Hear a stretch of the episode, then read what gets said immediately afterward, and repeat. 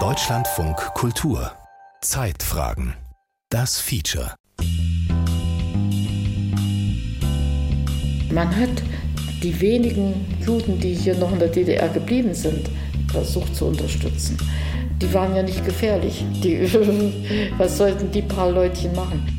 Das hier war ja ein Prozess über Jahre und fing eben Leute auf, die nach der eigenen Geschichte, die alle sich eigentlich fragten, was, warum habe ich mich als Kind anders gefühlt.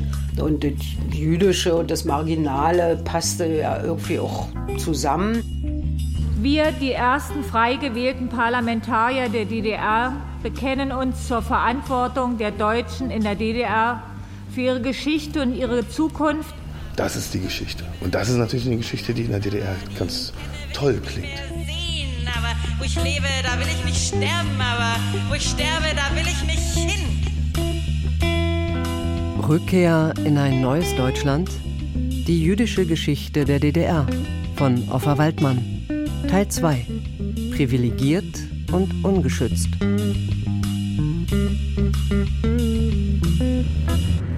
Tschechische und slowakische Brüder. An euch wenden sich die Regierungen der Volksrepublik Bulgarien, der Ungarischen Volksrepublik, der Deutschen Demokratischen Republik, der Volksrepublik Polen und der Union der Sozialistischen Sowjetrepubliken. Dem Hilferuf Folge leistend, mit dem sich dem Sozialismus treue führende Partei- und Staatsfunktionäre der Tschechoslowakei an uns wandten, haben wir unsere Streitkräfte angewiesen, der Arbeiterklasse und dem ganzen tschechoslowakischen Volk die erforderliche Unterstützung zur Verteidigung seiner sozialistischen Errungenschaften zu gewähren. Im Juli 68 wollte ich mir ansehen, was für ein demokratischer Sozialismus da wuchert. Und äh, als dann eben Semesterferien kam, äh, bin ich gleich nach Prag getrennt und habe also bis Oktober dort ausgeharrt. Ich habe diese wunderbare Brüderlichkeit und Schwesterlichkeit, die dort überall war. Jeder sprach mit jedem. Das waren einmalige Erlebnisse, ja. Ein kleines Atelier in der obersten Etage eines Hinterhauses im Berliner Stadtteil Weißensee. Silvia Jubas blättert durch das Buch Untertauchen übrig bleiben eine künstlerische Auseinandersetzung mit der Geschichte ihres Vaters, Kurt Jubas. Er war deutsch-jüdischer Kommunist und hatte den Krieg im Untergrund in Deutschland überlebt. Die glaubten dieser Phrase, der Kommunismus wird alle Probleme eigentlich äh, lösen, auch mit den Juden. Die werden dann nicht mehr verfolgt. Er ist aus der jüdischen Gemeinde ausgetreten, 1927, und in die kommunistische Partei eingetreten. Und da hat er irgendwie, ja, wollte er, glaube ich, ein neues Deutschland aufbauen. Er war ja auch ein großer Romantiker. Wie andere deutsch-jüdische Kommunisten, die während des Krieges im Exil ausharrten, ob in Mexiko, in New York, in England, in Moskau, ging der damals 42-jährige Jubas nach der Befreiung in die sowjetisch besetzte Zone Deutschlands. Ich war bis sagen wir mal, elf, zwölf sehr überzeugte Pionieren. Mir hat ja sogar eine Mitschülerin geschrieben, wenn jeder so ein guter Pionier ist wie du, wird Frieden auf Erde sein. Ja, und ich war im festen Glauben, dass die jetzt im Kapitalismus leben müssen, dass man denen helfen muss, damit sie auch so eine fortschrittliche ähm, Gesellschaftsordnung haben wie, wie in der DDR. Als Silvia Jubas 1968 Prag besucht, ist sie keine vorbildliche Pionierin mehr. Die Realität im real existierenden Sozialismus, vom eigenen Vater mit aufgebaut, ist der jungen Künstlerin unerträglich. Die Niederschlagung des Prager Frühlings bekräftigt einen Entschluss, den sie längst gefasst hat. Bloß weg nach Westen. 68 war es dann klar, nach der Besetzung der Stadt von Prag. Und ich sollte übrigens genau an dem Tag, wo nachts die Flugzeuge ratterten und morgens um drei oder vier die sowjetischen äh, Brüder da ankamen, ja. Und Genau an dem Tag sollte ich eine Flucht machen. Jubas schafft es, über Wien nach Westdeutschland zu gelangen. Zur gleichen Zeit in Ostberlin protestieren einige kleine Gruppen von Jugendlichen gegen den Überfall auf Prag. Zu einer dieser Gruppen gehört Toni Kral. Wir hatten noch versucht, einen, vor der sowjetischen Botschaft ein, eine Schweigekundgebung äh, zu veranstalten. Die ist mehr oder weniger, bevor sie überhaupt stattgefunden hat, schon zerschlagen worden und kurz danach bin ich verhaftet worden und bin dann auch verurteilt worden zur Haftstrafe.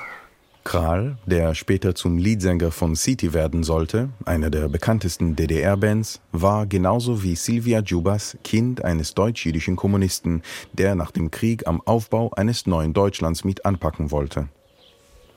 Sein Vater, Franz Kral, arbeitete wie einige dieser Rückkehrer als Journalist. Weil er als Korrespondent für das neue Deutschland viel außer Landes war, wurden seine Kinder in Heimen untergebracht, zusammen mit anderen Kindern, die auf eine ähnliche Familiengeschichte blickten. Wir waren ja hier im Kinderheim. Übrigens habe ich dann auch meine Freunde gefunden. Das waren die Kahanes, Peter und André Kahane, mit der gleichen Geschichte. Der Vater war ebenfalls beim Neuen Deutschland. Max Kahne und die Mutter Künstlerin Doris Kahane.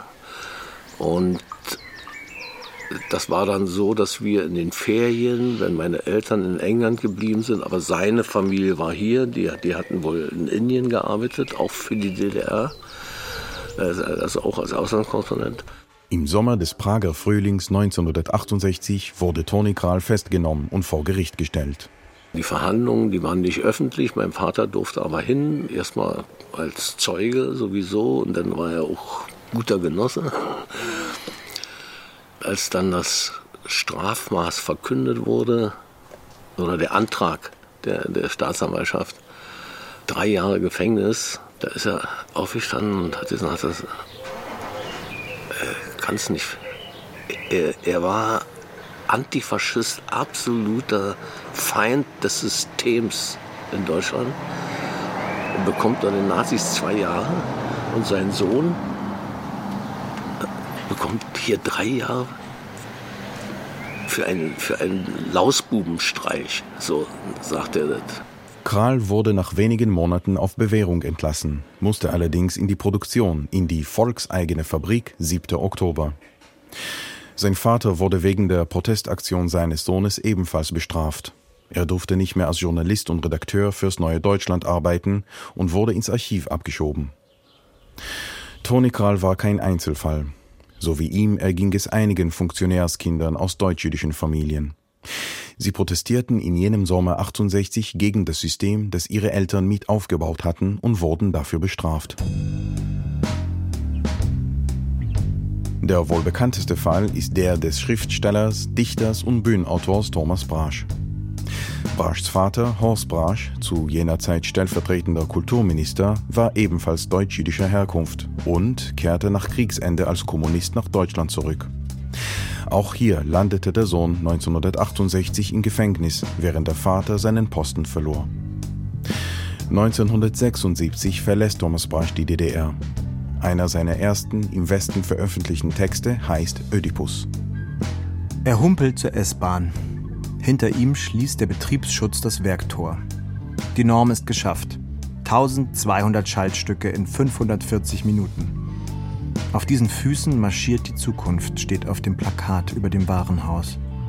Auf diesen Füßen kam Laios Schicksal über die Berge, sagt Sophokles. Mit Blindheit geschlagen.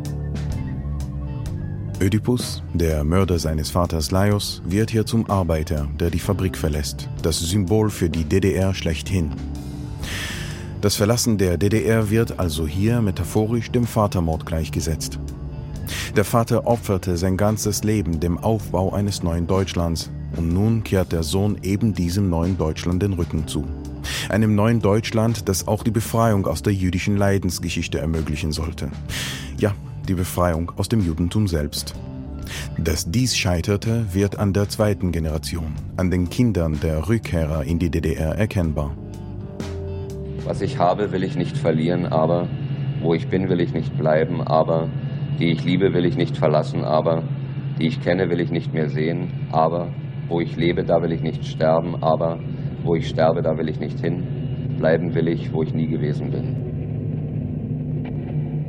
Meine Generation waren, ja, also die, die dann wirklich noch überzeugte Kommunisten oder FDJler waren, die kannte ich nicht. Aber sozusagen die Kreise, in denen ich verkehrt habe, wenn ich so sagen kann, wir waren ja dann irgendwie ziemlich früh, äh, so eben wie Brasch und so, haben wir uns zu Künstlern erklärt und waren auch Künstler oder waren auf dem Weg, Künstler zu werden. Und damit haben wir uns auch marginalisiert. Und das Jüdische und das Marginale passte ja irgendwie auch zusammen. Für die erste Generation der Rückkehrer bedeutete die DDR oft eine Abkehr vom Judentum. Und so führte bei einigen ihrer Kinder die Ablehnung der DDR genau ins Umgekehrte, in eine Wiederentdeckung des Jüdischen. Zum Beispiel bei der Schriftstellerin Barbara Honigmann. Wir fuhren über die Prenzlauer Allee über den Alexanderplatz. Der Alexanderplatz ist mir früher so schwer gewesen und stand mir immer als Hindernis im Weg, durch das ich mich durchkämpfen musste. Und meistens waren hier schon alle Wege verloren, von all dem Rennen und Warten und Weitergehen und Treppen hinauf und Treppen hinab. Da war alle meine Kraft schon verbraucht. Aber seltsam, an diesem Tage, als ich mitten in dem versprengten Häuflein hinüberklapperte, da wurde mir dieser Platz so leicht, sogar lächerlich denn wir mussten gar nicht hindurch durch ihn. Er öffnete sich vor uns wie das rote Meer. Und die ewig graue, verdunkelnde Wolkensäule schüttete ihren Regen aus. Und als wir uns umsahen, da stürmte es und tobte es, und der Alexanderplatz blieb hinter uns und holte uns nicht mehr ein und versank in Nebel und Regen wie Pharaos Heer. Schreibt Honigmann in ihrem Text Der Sederabend. Um zurück zum Judentum zu gelangen, musste die DDR, hier mit biblischen Metaphern beschrieben und anhand des Alexanderplatzes symbolisiert, überwunden werden. Freund von mir hat es mal den Religious Turn genannt und auch in Israel, ne, dass sozusagen die Generation, meine Generation, die man die zweite Generation nennt, irgendwie das Gefühl hatte, also das mit der Assimilation war eben ein Fiasko und und dann war halt, hatte sich das sozusagen politisch hatte sich das erledigt mit dem Sozialismus und dem Kommunismus und diesen ganzen Märchen. Und ich würde nicht sagen, dass das Jüdische an die, an die Stelle trat, aber das ging sozusagen, sind sowieso zwei Flüsse, die dann irgendwie, oder zwei Bächlein, die so zueinander geströmt sind. Das Jüdische wurde dann irgendwie auch wichtiger. Rückwirkend betrachtet, so Honigmann, sei ihre Hinwendung zum Judentum Teil eines Phänomens gewesen, das von der amerikanischen Westküste über Europa und Israel bis in die tiefsten Tiefen der Sowjetunion reichte. An all diesen Orten stellten sich junge Jüdinnen und Juden die Frage, ist Judentum nur eine Zuschreibung, eine Wahrnehmung von außen? Waren sie alle ein Juif imaginaire, ein eingebildeter Jude, wie Alain Finkelkraut es damals formulierte? Aber was dann interessant ist, ist einfach nur sozusagen, dass es irgendwie wirklich so eine weltweite, ja, so ein Turning Point gab, wo eben einige dieser Generationen meinten, ihr Judentum wäre doch ein bisschen sehr entleert, geistig vor allem entleert. Und dass man eben, wenn ich jetzt für Deutschland spreche oder für mich spreche, mein Weg als Deutsche und Jüdin, sozusagen als Deutsche, ich bin eben ein richtiges Kind des deutschen Bildungs, deutsch-jüdischen Bildungsbürgertums in seinem ganzen, seiner ganzen Glorie. Und als Kind des deutsch-jüdischen Bildungsbürgertums führte ihr Weg in die Religion über jüdische Schriften und deren Auslegung, auf Hebräisch Midrash genannt. Dass es nicht ist, dass du auf die Knie fällst und betest, sondern dass du irgendwelche Bücher aufschlägst und liest Midrash zum Beispiel. Die sagen der Juden und es sind halt die Midrashim auf Deutsch gesagt. und die habe ich mir gekauft. Und es war für mich unheimlich anziehend, einfach sozusagen von der Poesie und von dem, das gehört ja schon zum Judentum dazu. Honigmann führt heute ein orthodoxes Leben. 1984 siedelte sie mit ihrem Mann Peter ins französische Straßburg um, angezogen vom vielfältigen und lebendigen jüdischen Leben dort. Damit wagte sie, wie sie an einer Stelle schreibt, einen dreifachen Todessprung ohne Sicherheitsnetz. Von Deutschland nach Frankreich, von Ost nach West und von der Assimilation ins Tora-Judentum.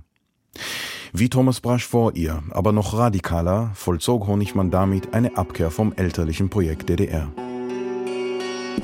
Nein, Deutsche muss die Schande tragen, solange das Volk sich nicht empört und wehrt.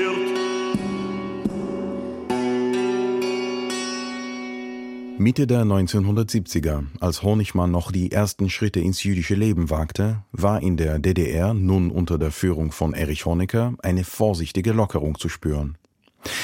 Diese kam nicht nur in Form westlicher Bands und importierter Levi's Jeans daher. Gewisse Themen, die bis dahin aus öffentlichen Diskussionen verbannt waren, wurden plötzlich zulässig. 1974 wurde zum Beispiel der Film Jakob der Lügner nach dem gleichnamigen Roman von Jörg Becker in der DDR produziert und ausgestrahlt. Mit der Geschichte des kleinen Jakobs im Warschauer Ghetto wurde quasi die gesonderte jüdische Erzählung des Holocausts anerkannt. In einem vom Kollektivgedanken geprägten Land ein Novum. In der 1200 Einwohner zählenden Gemeinde Tröbitz im Bezirk Cottbus fand heute eine Kundgebung zum 30. Jahrestag der Befreiung vom Faschismus durch die Sowjetarmee statt. Der Präsident des Verbandes der jüdischen Gemeinden in der Deutschen Demokratischen Republik, Helmut Aris, bekundete mit dem Dank für die ruhmreiche Befreiungstat der Sowjetunion die Verbundenheit der Bürger jüdischen Glaubens mit der sozialistischen DDR als ihrem Staat, in dem sie umsorgt und geborgen leben, in jeder Weise gleichberechtigt, in dem Staat, den sie mit Freude mitgestalteten und von dem sie wissen, dass der Antisemitismus mit der Wurzel ausgerottet wurde und in dem der Rassismus eine unbekannte Erscheinung ist. Stand auf, ihr alle, der geschlafen, in Hingerleben ist Land. Dass man plötzlich eine explizit jüdische Erzählung in der DDR zuließ, eröffnete für junge DDR-Bürgerinnen und Bürger jüdischer Herkunft den Raum, Fragen an die eigene Kindheit zu stellen, die gleich und doch anders war als die der Mehrheitsgesellschaft. Das hier war ja ein Prozess über Jahre und fing eben Leute auf, die nach der eigenen Geschichte, die alle sich eigentlich fragten, was, warum habe ich mich als Kind anders gefühlt. Das waren zum Beispiel endlose Themen. Ne?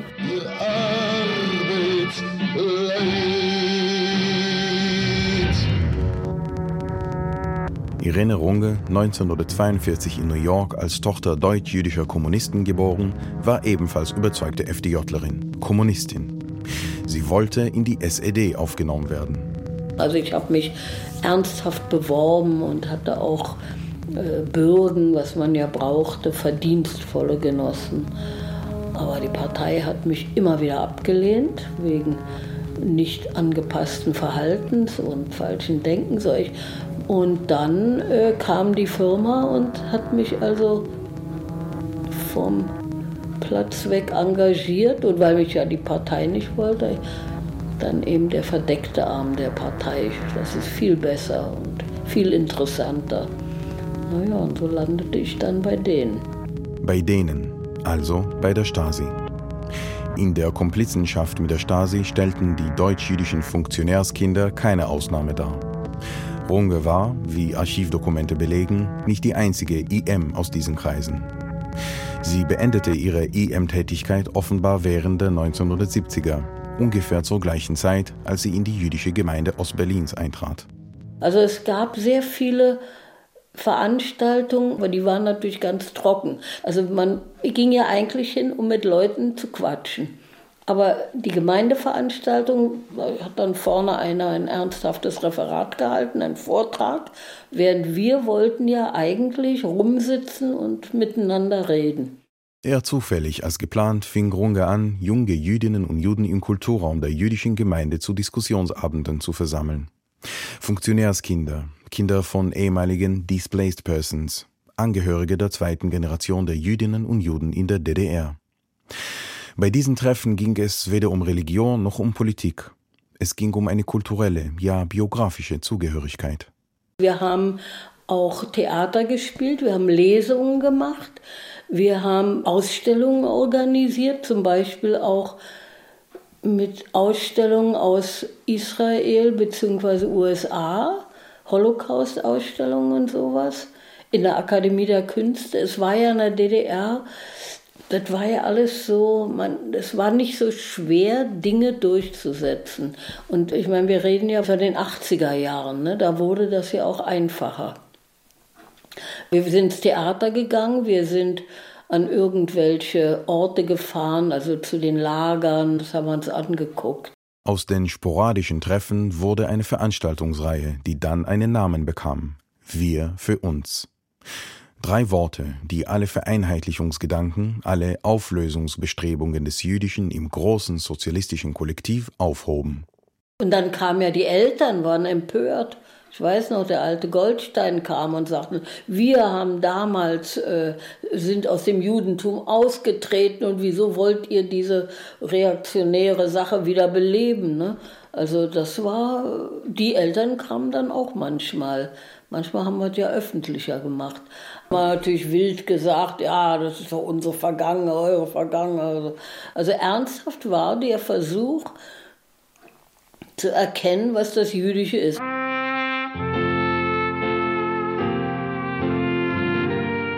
Sie haben von einem historischen Moment gesprochen, große Worte. Ja, das, nein, das waren nicht nur große Worte. Immerhin war es heute zum ersten Mal, dass äh, ein äh, Vertreter des Zentralrates der Juden in Deutschland vom Staatsratsvorsitzenden empfangen wurde. Und äh, das ist doch wirklich ein historischer Moment. Und Sie sehen das ja an der Länge des Gesprächs. Ende der 1980er startete die Regierung der DDR eine Charmoffensive gegenüber den jüdischen Gemeinden in der Bundesrepublik. Der Vorsitzende des Zentralrats der Juden in Deutschland, Heinz Galinski, wurde in Ostberlin empfangen, von Erich Honecker höchstpersönlich. Ferner war ein Gesprächsthema, das sehr breiten Umfang einnahm, die Gestaltung des 9. November. Das ist der 50. Jahrestag der Pogrome des Jahres 1938. Auch Edgar Bronfman, Präsident des World Jewish Congress, kam zu Besuch und wurde hofiert. Der Gedanke dahinter war mehr als nur antisemitisch angehaucht. Die Juden sollten ihre legendäre Macht ausüben, um den Westen zur verstärkten Unterstützung der DDR zu bewegen. Durch unsere Nachrichten ging heute die Meldung, die DDR habe, wie aus dem Außenministerium verlautet, den Wunsch bekräftigt, mit Israel über die Aufnahme diplomatischer Beziehungen zu sprechen. Einige Anmerkungen dazu von Klaus-Dieter Gröber. Wenngleich ich dem Ringen der 1,6 Millionen Palästinenser in den besetzten Gebieten weiter meine tiefe Sympathie und Solidarität entgegenbringe, geht mir doch einiges durch den Kopf, was in meinem Lande auch gegenüber Israel in den Jahren seit Kriegsende falsch gemacht wurde. Die Bemühungen, diplomatische Beziehungen mit Israel aufzunehmen, wie auch die verstärkte Unterstützung der jüdischen Gemeinden in der DDR erfolgten noch vor den ersten und letzten demokratischen Wahlen in der DDR, also noch unter SED-Führung. Mit diesen Wahlen im März 1990 änderte sich vor allem eines, der Umgang mit der eigenen Vergangenheit. Wir, die ersten frei gewählten Parlamentarier der DDR, bekennen uns zur Verantwortung der Deutschen in der DDR für ihre Geschichte und ihre Zukunft und erklären einmütig vor der Weltöffentlichkeit. Durch Deutsche ist während der Zeit des Nationalsozialismus den Völkern der Welt unermessliches Leid zugefügt worden. Nationalismus und Rassenwahn führten zum Völkermord, insbesondere an den Juden aus allen europäischen Ländern, an den Völkern der Sowjetunion, am polnischen Volk und am Volk der Sinti und Roma. Diese Schuld darf niemals vergessen werden. Aus ihr wollen wir unsere Verantwortung für die Zukunft ableiten. Das erste frei gewählte Parlament der DDR bekennt sich im Namen der Bürgerinnen und Bürger dieses Landes zur Mitverantwortung für Demütigung, Vertreibung und Ermordung jüdischer Frauen, Männer und Kinder. Wir empfinden Trauer und Scham und bekennen uns zu dieser Last der deutschen Geschichte. Wir bitten die Juden in aller Welt um Verzeihung. Wir bitten das Volk in Israel um Verzeihung für Heuchelei und Feindseligkeit der offiziellen DDR-Politik gegenüber dem Staat Israel und für die Verfolgung und Entwürdigung jüdischer Mitbürger auch nach 1945 in unserem Lande. Aber wo ich lebe, da will ich nicht sterben, aber wo ich sterbe, da will ich nicht hin.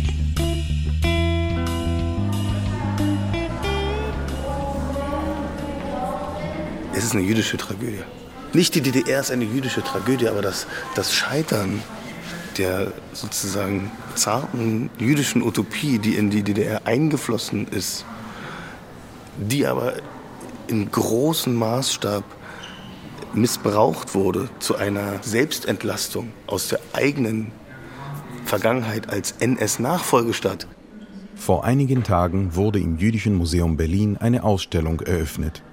Ein anderes Land, jüdisch in der DDR. Das Thema scheint Hochkonjunktur zu haben.